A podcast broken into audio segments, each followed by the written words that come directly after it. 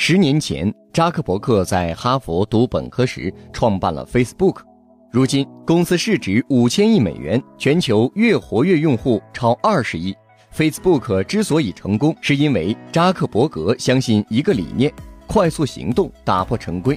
这句话的核心是你要尽早发布产品，哪怕发布之后你会因此感到尴尬，也要这么做。因为如果你想真正了解你的产品，只有依靠真实环境和真实的用户，你要根据真实用户的反馈，不断对产品进行改进。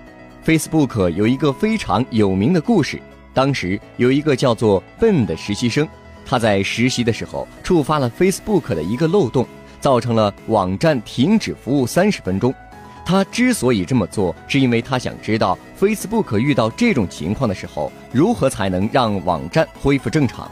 这在科技界几乎是一个事故，但是 Facebook 录用了这个实习生。Facebook 首席运营官桑德伯格说：“这个实习生的想法很好，只是执行的不够好。我们仍然会做这样的测试，因为每个人都会犯错。Facebook 对错误保持开明的态度，这种允许犯大错误的精神，不仅解放了 Facebook 的员工，也让扎克伯格可以专注于更重要的事情。”扎克伯格说。至于日常事务，如果不是十分重要的决策，就放手让员工自己测试。在测试成本不是很高的情况下，这些实验会让人学到更多的东西。这样的理念源于科技，但在传统产业也能找到支持者。比如，加味瓶装水公司的创始人戈尔丁就做出了一个大胆的决定：他们公司生产的瓶装饮料不添加糖或者防腐剂。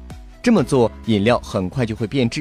但是他们的饮料不仅入驻谷歌等高科技公司，也成为了很多食品连锁店里的畅销产品。